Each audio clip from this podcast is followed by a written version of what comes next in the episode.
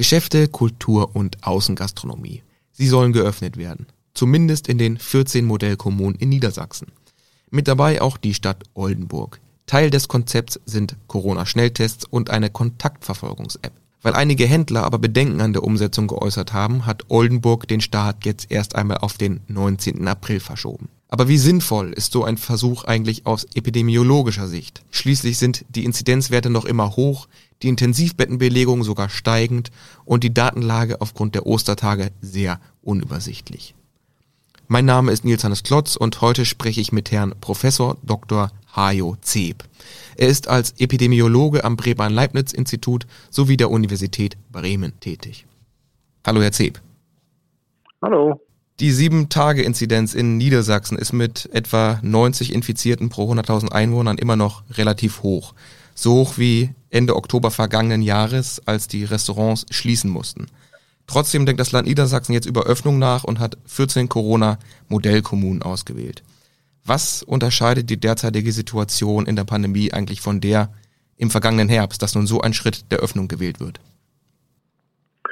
Ähm, da gibt es natürlich eine Reihe von Unterschieden. Wir sind ein äh, bisschen weiter in der, in der in, sagen wir, Beherrschung der Pandemie insofern, dass wir die Impfungen am Horizont haben, immer mehr davon kommen. Das ist, glaube ich, aber auch der wesentliche Unterschied. Ansonsten äh, haben wir leider doch ähm, ja, Wellen und Höhen und Tiefen durchschritten und wieder jetzt doch recht hohe Infektionszahlen. Ähm, und es scheint aber eben nur eine Stimmung jetzt da zu sein, zu sagen, wir wollen mit Modell versuchen zu gucken, ob wir in dieser Situation ähm, sichere Umstände schaffen können, um zum Beispiel eben Öffnungen herbeizuführen. Das scheint mir der Hauptunterschied zu sein. Ansonsten die äh, gesundheitsbezogene Einschätzung, die epidemiologische Einschätzung kann ja gar nicht anders sein als im letzten Jahr, eben außer eben in Hinsicht auf die jetzt sich anbahnende Möglichkeit und Wahrscheinlichkeit mit Impfung das Ganze besser in den Griff zu bekommen. Hm. Und die Impfung kommen ja erst noch. Die Statistik zeigt ja, die Inzidenzen sinken, aber gleichzeitig steigt die Zahl der Intensivpatienten. Können Sie mir vielleicht erklären, wie das eigentlich geht?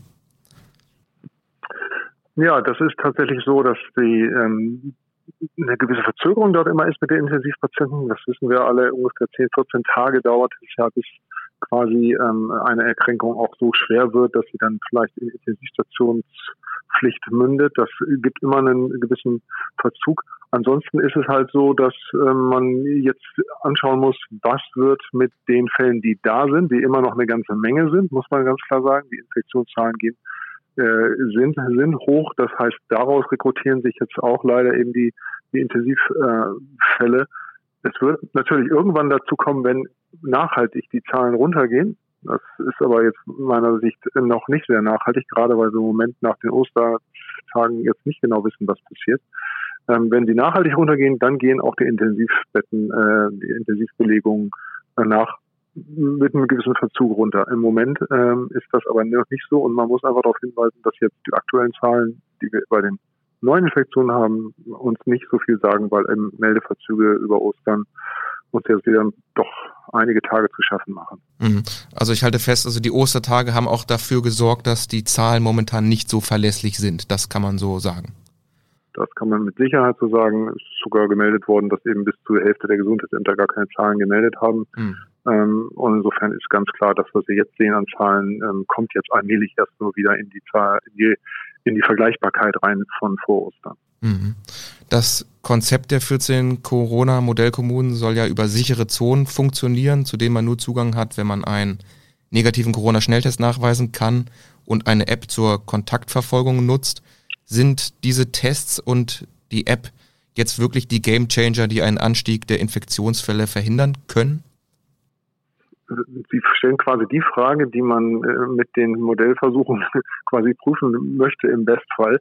Ähm, es ist natürlich nicht so, dass Testen und äh, ähm, dann das Melden über eine App äh, irgendwelche Infektionen verhindern, sondern sie können eine Sicherheit und einen Informationsfluss schaffen. Die Infektionsverhinderung läuft aber durch sichere Gestaltung der und, und, und möglichst Niedrighaltung der Kontakte. Das muss man ganz klar sagen, so wie eben Einhaltung der Maskenpflicht ähm, äh, und so weiter. Das sind die wichtigen Punkte, um die Kontakte, äh, um die Infektionszahlen niedrig zu halten. Der Test stellt halt sicher, ich bin, äh, soweit er es kann eben, stellt sicher, ich bin nicht infektiös im Moment und ich kann, werde wahrscheinlich niemanden jetzt anstecken mit dem, mit dem negativen Testresultat. Das gilt für eine bestimmte Zeit, das ist bekannt. Und äh, sollte dann ähm, mit der die Apps sozusagen, die sind ja dafür da, um dann auch eine Kontaktverfolgung schnell möglich zu machen, sollte dann doch ein positiver Fall äh, auftauchen. Das hilft alles, um die ähm, ja die Kontrolle zu erhöhen und zu behalten und ähm, aber nicht alleine natürlich, um Infektionsfälle zu verhindern. Das tut es nicht. Mhm. Sie haben jetzt die Tests auch nochmal angesprochen. Die Schnelltests haben ja keine hundertprozentige Genauigkeit. Wie wahrscheinlich ist es eigentlich, dass ich trotz eines negativen Ergebnisses in Wirklichkeit eigentlich positiv bin und dann dementsprechend auch noch andere Personen anstecken kann? Ja, da gibt es eine, eine, natürlich eine gewisse Wahrscheinlichkeit. Diese, diese Schnelltests sind nicht so genau, ganz bei weitem nicht so genau wie diese auch ja als PCR-Tests bekannten Tests. Das ist ganz klar. Also von, ähm, sagen wir mal, 100 positiven äh, findet jetzt ein Schnelltest äh, tatsächlich ungefähr ja, zwischen 70, je nach Güte der Anwendung, vielleicht 70, 80 findet er, 20 werden dann äh, nicht gefunden. Das heißt, die haben selber ein negatives Ergebnis, sind aber tatsächlich ähm, äh, positiv. Das wird, wird so sein, da die Tests werden weiter verbessert, aber in der Größenordnung liegt das. Ähm, das heißt, es gibt einen ganz durchaus nicht unerheblichen Anteil, der eben da dann nicht erkannt wird. Das ist schon so.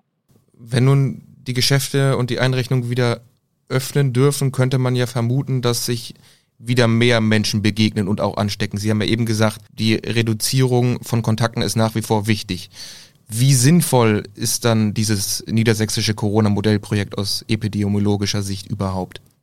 Ja, wir haben ja schon einiges über die äh, Modellprojekte auch diskutiert, auch in der, in der Politik und natürlich wir Wissenschaftlerinnen und Wissenschaftler auch. Ähm, wir sind ja schon recht skeptisch, muss man sagen, gerade in einer auch noch eher ansteigenden Pandemiesituation jetzt über Öffnungen nachzudenken. Das ist schon, ist schon kritisch. Allerdings, klar, es gibt eine Inzidenzgrenze. Also die Regionen müssen eine niedrige Inzidenz und Niedrigkeit in diesem Fall ja unter 100 äh, aufweisen. Ähm, und ähm, in dem Moment können sie dann halt mit einem guten Konzept äh, arbeiten und als eben Modellprojekt dann agieren, wenn, wenn sie genehmigt werden. Mhm. Ähm, es ist schon ähm, sicherlich eine Entscheidung, die jetzt mit der ganzen Lage zusammenhängt, dass man äh, raus möchte und, und, und auch ein bisschen Zukunftsmöglichkeiten äh, zeigen äh, will und rausfinden will. Soweit geht das. Ähm, ich glaube, wir, die Wissenschaftler würden sich sicherlich ähm, wünschen, dass das vor allen Dingen gut koordiniert wird und dass man wirklich was daraus lernen kann. Und dann äh, ist das vielleicht auch epidemiologisch sinnvoll, um wirklich sichere Szenarien auszuweisen.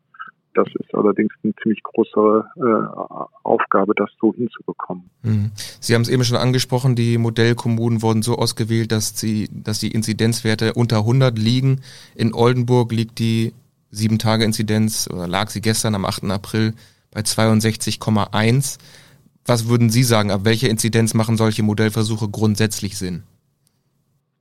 Ja, das kann man jetzt nicht irgendwie an einen Wert festbinden. Wir haben in unserer Stellungnahme, die wir zum Modellprojekt geschrieben haben, sind wir auf die 50, die äh, lange Zeit ja eben ein, äh, ein Orientierungswert war, 50 pro 100.000 als sieben Tage Wert gegangen. Das kann man kritisch sehen. Ähm, es ist auf jeden Fall wichtig, äh, dass klar wird, dass es keinen Sinn macht, Modellprojekte zu machen, wenn man an einem aufsteigenden Ast der Infektionen ist und äh, dass äh, absehbar ist, dass diese äh, Inzidenzgrenze von 100 auch in naher Zukunft gerissen wird oder man eh schon äh, jetzt darüber liegt und dennoch sagt, ich will jetzt aber ähm, über Öffnungskonzepte nachdenken. Das macht keinen Sinn. Mhm. Ich denke mal, bei einer Inzidenz von 60 äh, kann man das äh, machen. Ähm, es geht wirklich darum, dann auch reagieren zu können, denn wenn man sieht, dass die Inzidenzen sich stark verändern und nach oben gehen, dann muss auch ein Modellprojekt äh, eingestellt werden und zwar äh, sehr schnell dann wieder. Mhm. Also neben dem äh, Inzidenzwert ist auch die Entwicklung wichtig, ob es nach oben geht oder nach unten. Ganz klar. Also wenn es von, von, von, von oben nach, nach unten äh, sich gerade entwickelt, dann äh, kann das eine gute Situation sein, aber äh, in, in ansteigenden Szenarien ist das eher nicht glücklich. Sie haben ja trotzdem gesagt, dass ein gewisses Risiko weiterhin besteht, wenn man jetzt so ein Modellprojekt durchführt. Was glauben Sie, warum setzt die Politik dann trotzdem auf die Öffnung? Ja, es hat sicherlich was ähm, mit, mit der jetzt schon doch sehr langen anhaltenden Pandemiesituation und der wirklich schwierigen ja, wirtschaftlichen, sozialen Situation der vieler der, derjenigen zu tun, die jetzt durch die Öffnung hoffen, äh, ein bisschen wieder zu äh, Geschäftigkeit und Einkommen etc. zu führen. Auch die Leute selber haben Lust, natürlich wieder mehr zu unternehmen. Man hat das ja in, in Tübingen auch gesehen, jetzt als einem der bekannten äh, Modellprojekte, dass dann natürlich dann wieder mehr passiert und äh, Leute sich gerne in die Cafés setzen etc. Also da gibt es von vieler Seite sozusagen den Wunsch, dass sowas möglich ist unter den Rahmenbedingungen, unter denen wir jetzt im Moment leben. Das, das ist die Situation und ähm, so, so ist das auch, glaube ich, insgesamt zu verstehen, dass es halt jetzt nicht in einer anderen epidemiologischen Situation, sondern eher einer anderen ja, ich will sagen, äh, Einschätzungssituation stattfindet oder Motivationssituation. Das ist, glaube ich, das sind die großen Unterschiede. Mhm. Der Versuch nennt sich ja Corona-Modellprojekt. Sind bei dem Versuch denn wirklich neue Erkenntnisse zu erwarten oder wissen Sie als Epidemiologe eigentlich schon, was rauskommt? Äh, tatsächlich wäre das dann möglich, wenn wir eine, eine gute Rahmenbedingung haben, wenn wir klar ähm, auch eine anständige Größenordnung erreichen. In kleinen Kommunen mit insgesamt auch wenig Corona-Fällen, die dann ein Modellprojekt machen, da kann man wenig daraus lernen, muss man ganz klar sagen. Ähm, wenn man jetzt es schafft, die Daten zum Beispiel, die da erhoben werden müssten über Tests etc., ähm, vernünftig und auch in der gleichen Weise zu erheben und da auch eine, eine, eine gute vergleichbare Datenbasis von Regionen, wo nicht geöffnet wird und geöffnet wird, hinzubekommen, ähm, dann kann das durchaus interessant sein. Aber das ist noch die Aufgabe, die zu gestalten ist. Und da sollte sich auch die Politik, glaube ich, sehr eng mit den Wissenschaftlerinnen und Wissenschaftlern absprechen, damit ähm, hier sowas möglich wird. Denn dann kann man daraus lernen, aber nicht in kleinen Einzelversuchen. Ähm, allein diese 14 Kommunen, das wäre schon sehr gut, wenn die auf gleiche Weise auch ähm, äh, zu, äh, ja, zu Evaluationen kommen, also bewerten können, gemeinsam dann auch, was haben wir denn hier jetzt auch gelernt, was können wir dann auch für die anderen Kommunen, die jetzt ja nicht dabei sind, dann auch an Informationen ähm, ja, weitergeben letzten Endes. Mhm. Was könnte man denn daraus lernen? Was, was wären da für Ergebnisse zu erwarten? Also man kann sich ja einige Szenarien vorstellen, dass man sagt, also in einer Region sind nur bestimmte Sachen geöffnet worden, äh, während in anderer Region also ein umfassendes Öffnungspanorama eröffnet wurde. Und dann kann man natürlich sehen, gibt es in der Region, ähm, wenn, wenn eben die Daten so gut gesammelt werden und vorliegen und wirklich äh, stabil sind, dann kann man sagen, okay, wir schauen, ähm, ob durch diese einzelne äh, oder sehr gezielte Öffnung im Vergleich zu einer weiteren Öffnung, ob sich da Unterschiede ergeben. Und wenn zum Beispiel dort äh, in der, wo nur sagen wir jetzt mal, in, in Pflegeheimen etwas anders gemacht worden ist, weil dort auch alle geimpft worden sind etc. Und man hat da eine Öffnung durchgeführt, ansonsten nichts anderes gemacht und es passiert dann auch in der Gesamtinzidenz nichts und auch in den Pflegeheimen nicht, während woanders dann die Inzidenzen ansteigen. Dann würde man eben sehen, okay, diese äh, gezielte Aktion unter den Bedingungen ist möglich und kann man auch weiterempfehlen. Also solche Sachen können dabei rauskommen. Das kann man jetzt genauso übertragen auf auf andere Öffnungspanoramen, ähm, die, die man eben gut einordnen können muss, die man gut beschreiben können muss, zu sagen, was ist denn genau gemacht worden und wie ist der Verlauf der zum Beispiel der Infektion, der, die Anzahl der Schnelltests etc. All das muss gut und klar und möglichst eben auf gleiche Weise erhoben werden, damit man was drauf lernt. Wenn das nur Feigenblatt ist, dann wird niemand davon was haben letzten Endes. Mhm. Und äh, steht schon fest, wie umfangreich die Datenerhebung eigentlich ist oder fängt das oder ist das erst bekannt, wenn die äh, Projekte wirklich starten?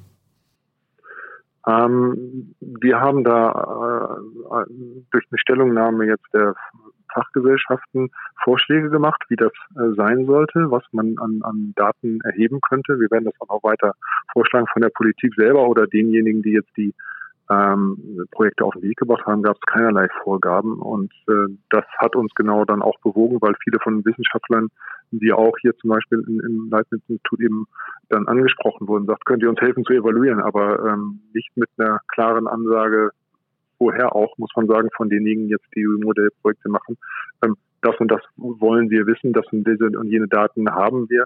Es gibt ein paar Hinweise, was da sein muss als Infrastruktur, eine gute Testinfrastruktur muss gegeben sein. Und da müssen dann natürlich jetzt möglichst äh, sinnvolle Daten erhoben werden. Die, wir haben Vorschläge dazu vorgelegt und mhm. es wäre gut und wir sehen auch, dass das schon äh, durchaus auch aufgenommen wird und dass die, die Modellregionen, die jetzt auch diese Stellungnahme kennen, dann auch tatsächlich damit arbeiten und sagen, okay, daran können wir uns orientieren. Das ist für ganz hilfreich. Kommen wir nochmal zur Kontaktverfolgungs-App. Hier soll ja die Luca-App zum Einsatz kommen. Im Gegensatz zur Corona-Warn-App müssen bei der Luca-App allerdings personenbezogene Daten angegeben werden. Und bei Infektionsfall kann die App das zuständige Gesundheitsamt mit einbinden. Wie wichtig sind diese Funktionen der Luca-App in der Pandemiebekämpfung? Bringt das wirklich was? Ja, der, der, der einer der, das ist ja mit der zentrale Unterschied zwischen der Corona-Warn-App, wo eben das Gesundheitsamt letzten Endes außen, außen vor ist und man selber das dann freischalten muss. Ähm, und hier wird halt ein direkter Link hergestellt. Äh, das ist äh, eine andere, eine andere Art und Weise der, äh, des Informationsflusses und ähm, so kann dann eben das Gesundheitsamt tatsächlich mit der, mit der Luca-App oder einer Funktion, wie sie jetzt in der Luca-App drin ist, ist ja nur eine von, von mehreren, sagen wir mal, kann dann halt direkt auch Kontaktverfolgung äh, initiieren durch diese Information. Das ist schon nicht, nicht unwichtig, ähm, aber ich will auch nicht verhehlen, das ist ja eben Kritik an der, an der Luca-App, auch was die Datensicherheit und also einige, ähm, sagen wir mal, äh, Fake-Aktivitäten, die man damit auch gestalten kann. Da gab es ja schon jetzt Hinweise darauf, mhm. äh, dass das äh, nicht ganz so datensicher ist, wie es zum Teil dargestellt wird. Also die Funktion als solche ist, glaube ich, hier ganz hilfreich, wenn sie denn unter Datenschutzrahmenbedingungen äh, gut umgesetzt werden kann. Mhm. Aber der Nutzen ist schon erheblich, würden Sie sagen? Der Nutzen ist erheblich, weil ähm, eben damit einiges an Aufwand, was das Gesundheitsamt sonst machen musste, das kann dadurch verkürzt werden. Es geht hier sehr auch um Schnelligkeit, um frühzeitig natürlich Menschen, die als Kontaktpersonen äh, in Frage kommen, zu warnen und sie zu informieren. Und äh, da zählt jeder Tag tatsächlich. In Oldenburg sollte der Modellversuch ja eigentlich am 12. April starten. Jetzt soll es erst eine Woche später losgehen, weil die Händler Bedenken geäußert haben. Unter anderem, weil sie dann kein Click and Meet mehr anbieten können, also einkaufen nach Termin. Im Modellprojekt hingegen könnte man eben nur noch kommen, wenn man so einen City-Pass hat und den gibt's ja nur für Leute aus Oldenburg und Umland, wenn sie einen negativen Test vorweisen und auch die Luca-App nutzen. Viele Regeln, sehr verwirrend, kann man mit diesen unzähligen Regeln auch das Virus verwirren? Das Virus ist ja äh, relativ stabil in seiner Art und Weise, wie es arbeitet. Also das, das Virus ähm, ist, ähm, glaube ich, in diesem Moment immer noch der, der stärkere und solidere Partner leider in diesem ganzen Geschäft, in dem Sinne, dass es halt einfach das macht, was es tut, nämlich wenn Kontakte möglich sind und jemand ist infiziert, dann wird das Virus äh, doch mit einer hohen Wahrscheinlichkeit einfach äh, weitergegeben ähm, und das ist die Konstante in dieser ganzen Geschichte. Die ganzen Maßnahmen, die Sie eben angesprochen haben und andere, sind halt alles ja Versuche, da irgendwie am besten mit der Situation umzugehen.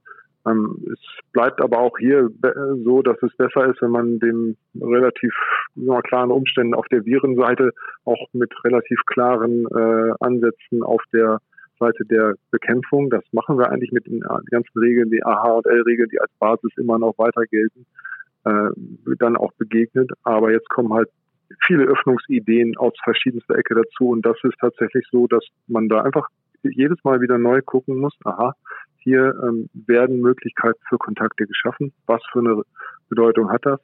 Welche äh, Schwierigkeiten ergeben sich da? Ob jetzt Click und Meet oder äh, App und äh, Pass das Richtige sind ähm, oder oder irgendwie untereinander ähm, vergleichbar für den einen oder anderen besser sind, ist, kann man gar nicht so sagen. Letzten Endes muss sich eine Kommune entscheiden und sagen, wir machen das. Und äh, wir gehen da aber auch mit einer klaren Ansage vor. Denn also alles nebeneinander wird sicher zur Verwirrung führen und das Virus ist nicht verwirrt, sondern wird genau das machen, was es tut, nämlich Leute infizieren. Mhm. Kann man denn nach dem derzeitigen Stand der Erkenntnisse sagen, ob es für das Virus oder für die Ansteckungswege einen Unterschied macht, ob es jetzt Click and Meet oder dieses Modellprojekt, was jetzt eben die 14 Modellkommunen machen wollen, ob es da einen Unterschied gibt für die Ansteckungswege? Ich, ähm, es kann schon sein, dass durch die Modellprojekte insgesamt der, der, der Traffic noch ein bisschen höher wird. Äh, das, das könnte schon sein, also dass noch mehr Kontakte grundsätzlich möglich werden. Allerdings sollen die eben ja auch jeweils dann mit einem sehr, mit einem äh, Test äh, unterlegt sein, sodass da eine, zwar mehr Kontakte, aber auch im Grunde genommen eben entsprechend mehr Sicherheit geschaffen äh, werden soll, dadurch, dass man eben negative äh, Tagestests dann nachweisen muss.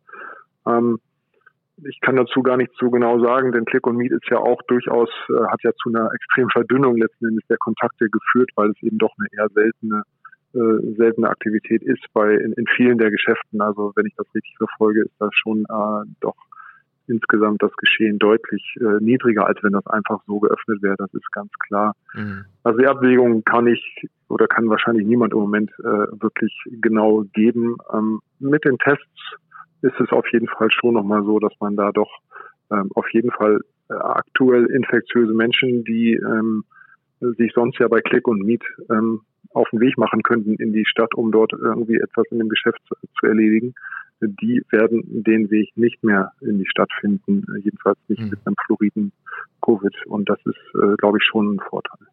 Als Abschlussfrage, wie würden Sie sich denn jetzt als Wissenschaftler entscheiden, wenn Sie entscheiden könnten?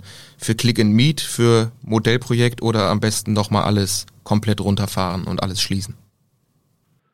Ja, das ist schon nicht ganz leicht. Es scheint mir so schon so zu sein, dass wir ähm, insgesamt ja jetzt eine, eine gewisse Entscheidungslücke hatten und einen, vor zwei, drei Wochen hätten wir uns für den Lockdown entscheiden müssen, denke ich, um äh, in eine sichere Situation zu kommen, in der wir mit Modellprojekten besser arbeiten können. Jetzt haben wir halt wirklich sehr stark angestiegene Zahlen, die eben, wie gesagt, etwas verfälscht sind, aber wahrscheinlich doch auch noch weiter ansteigen.